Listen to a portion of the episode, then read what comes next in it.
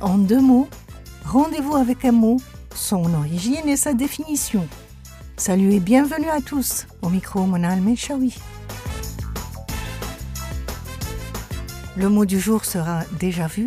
Le mot français déjà vu est une univerbation de l'adverbe déjà et du participe passé du verbe voir, vu. Déjà vu en français et déjà vous pour les anglophones. La plupart d'entre nous ont connu le déjà vu, cette sensation lorsque de nouveaux événements nous semblent étrangement familiers. L'expression sensation de déjà vu a été inventée en 1876 par le philosophe français Émile Boirac. Il l'a utilisée dans son livre L'avenir des sciences psychiques. Cette expression est maintenant utilisée à l'échelle internationale.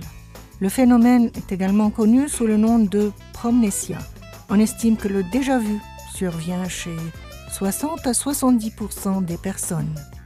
Déjà vu est le sentiment d'avoir vu ou vécu la situation actuelle auparavant. Certains psychologues divisent ce phénomène en trois types. Le déjà vu, vu auparavant, le déjà senti et le déjà visité.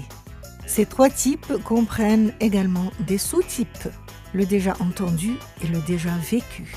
Ce phénomène s'accompagne d'un sentiment d'étrangeté ou de ce que le psychologue Freud appelait le surnaturel. L'expérience précédente que nous sommes prêts à vivre nous a-t-elle rendu visite dans l'un de nos rêves ou serait-ce une situation antérieure vraie, produite dans le passé et qui se répète maintenant? Alors comment peut-on l'expliquer, ce déjà vu? Les chercheurs ne peuvent pas facilement étudier le déjà vu, en partie parce qu'il se produit sans avertissement et souvent chez des personnes sans problème de santé. De plus, les expériences de déjà vu ont tendance à se terminer aussi vite qu'elles ont commencé. La sensation peut être euh, si courte que si vous ne connaissez pas grand-chose au déjà vu, vous n'allez pas réaliser peut-être ce qui vient de se passer. Vous pourriez vous sentir un peu déstabilisé, mais ignorer rapidement l'expérience. Les experts suggèrent plusieurs explications à ce phénomène. La plupart conviennent que cela est probablement lié à la mémoire. Ce que nous savons jusqu'à présent, c'est que chez les personnes sans psychose ni épilepsie du lobe temporal, les causes de déjà-vu se répartissent en quatre catégories. Attention, mémoire, raison neurologique et lorsque deux processus deviennent asynchrones.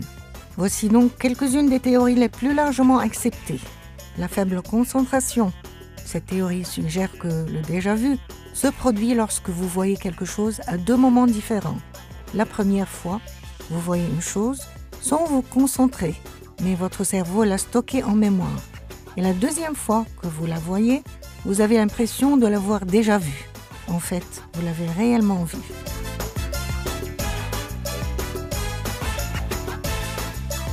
Certains disent que c'est comme un court-circuit dans notre cerveau qui mène à la mémoire à long terme.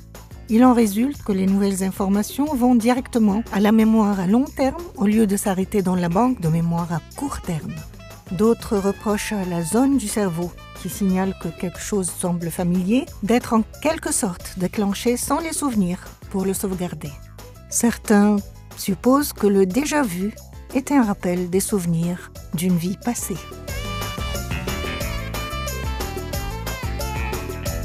Voilà, vous connaissez maintenant l'origine et la définition du mot déjà vu. J'ai lancé la recherche. À vous de continuer. À bientôt.